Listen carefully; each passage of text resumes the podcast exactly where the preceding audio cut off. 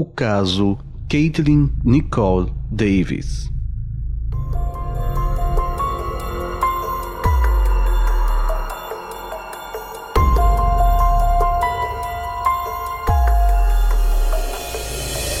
Se você gosta de conhecer casos como este, baixe agora o aplicativo Amino Terror. Lá, além de casos reais, você encontra histórias originais criadas pelos próprios membros, teorias macabras, assuntos sobrenaturais, enquetes, quizzes e bate-papo, tudo sobre terror. Um recanto perfeito para quem gosta do gênero. Amino Terror, um aplicativo da Amino Apps, feito por quem acredita que o mundo do horror pode ir além de um susto e se tornar muito interessante. Baixe agora pelo link na descrição e me siga. Apoie quem nos apoia.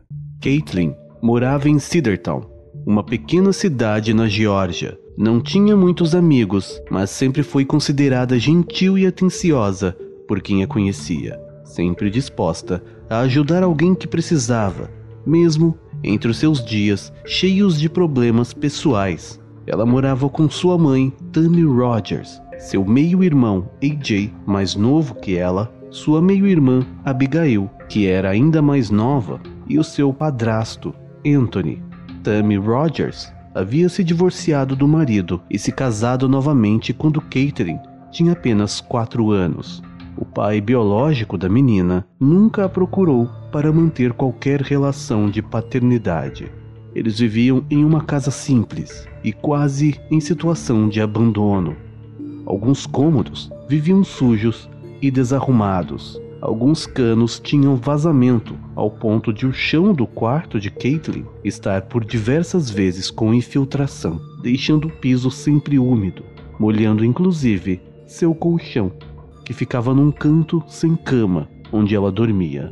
Por muitas vezes, devido ao descaso do padrasto e da mãe, Caitlin era obrigada a cuidar dos irmãos, como um adulto deveria, dando banho e fazendo alguma comida, tudo isso antes de completar 12 anos. Quando sua mãe chegava em casa, estava sempre bêbada ou drogada demais para cuidar dos filhos. Tammy, devido ao vício em drogas, era acusada muitas vezes de colocar o seu vício como mais importante do que os próprios filhos. Mesmo desempregada por meses, gastava o pouco dinheiro que conseguia com programas do governo em drogas, e quando não tinha como comprar mais, pedia doações, sugerindo que o dinheiro seria gasto com os filhos. Ela tinha pouca relação afetiva com os filhos. Quando resolvia comprar alguns presentes, como no Natal, não sabia nem mesmo o que eles queriam e acabavam comprando qualquer coisa na loja de R$ 1,99. O Natal, aliás, era uma das datas que Caitlin odiava, exatamente por ser um feriado em que normalmente a família se reúne, o que para ela muitas vezes não acontecia, ou, se acontecia, terminava com brigas ou com sua mãe fora de si, caída no sofá ou na cama. Durante as discussões com a mãe, muitas vezes Caitlin era proibida de sair de casa para fazer todo o trabalho doméstico, enquanto Tammy saía e desaparecia por horas, sem dizer onde ia. Algumas vezes, ela retornava somente no dia seguinte, Enquanto isso, a menina deveria permanecer em casa, pois precisava cuidar dos irmãos e ainda era proibida de visitar outros familiares, principalmente os que gostavam dela e davam um pouco de carinho e atenção. Segundo a própria Caitlin, durante os sumiços de Tammy, Anthony, o padrasto chegou a molestá-la sexualmente, tocando-a, assim como teria feito com as outras duas crianças. Disse ainda que chegou a ser estuprada quando tinha pouco mais de quatro anos. Ela chegou a contar tudo para a mãe, que não tomou nenhuma atitude com relação a esses crimes. Caitlin, sendo uma criança, começou a não suportar mais tamanha responsabilidade sobre a casa, sendo a única que realmente se importava com os irmãos, cada dia vivendo forçadamente como adulta, sem poder curtir sua infância. O pouco tempo que ela tinha para gastar se distraindo, ela fazia vídeos ou transmissões ao vivo em redes sociais para se sentir menos só e escrevia textos sobre muitas coisas que ela tentava superar e postava em seu blog, onde assinava como Dolly, até que não aguentou mais e cometeu uma tentativa de suicídio por overdose, usando drogas da mãe que ela encontrou pela casa. Felizmente, ela foi socorrida a tempo de ser salva. Esta, aliás, não foi a única tentativa de suicídio. Algumas vezes, Tammy se cortava nos pulsos e nas pernas. Mesmo assim, nos dias seguintes, sua mãe, ao invés de cuidar de Caitlin, passou a usar a overdose como chacota e sempre que a menina tentava conversar, pedir atenção ou simplesmente dizer que algo na casa precisava mudar, Tammy dizia para a filha calar a boca e se encher de calmante mais uma vez e ir dormir. Algum tempo depois, em meio a toda a vida complicada, Anthony decidiu se separar de Tammy e a mãe, por sua vez, decidiu que a culpa era de Caitlin. Caitlin chegou a falar em uma de suas lives ao vivo sobre os abusos de seu padrasto e sobre ele a agredir verbalmente, chamando-a de prostituta inútil que deveria se enforcar. Essas transmissões eram um dos momentos em que Caitlin se sentia menos só ou abandonada, ou quando falava com duas pessoas que conheceu na internet, mas nunca chegou a ver, uma garota chamada Alexis e Ben Drowned, o que também é o nome de um personagem fictício de uma creepypasta. Para Caitlin, Ben era real, um garoto pelo qual ela desenvolveu um amor platônico. As conversas duraram algum tempo, até que ele e Alexis subitamente sumiram. Suspeita-se que ambos sejam a mesma pessoa, fakes criados para falar com Caitlin, que talvez não tivessem intenção de magoá-la. E vendo que a menina tinha realmente sentido algum amor por Ben, a pessoa provavelmente decidiu interromper aquela história.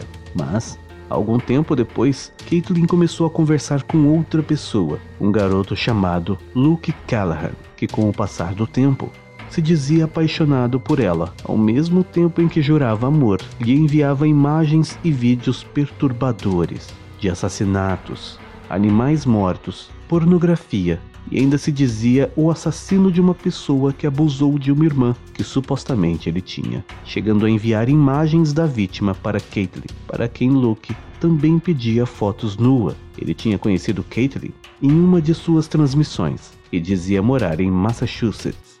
Ele parecia ter uma espécie de fetiche doentio de perturbá-la com conteúdo explicitamente violento e sexual. Luke, assim como Alexia e Ben, desapareceu e Caitlin mais uma vez se viu sozinha, abandonada e em depressão.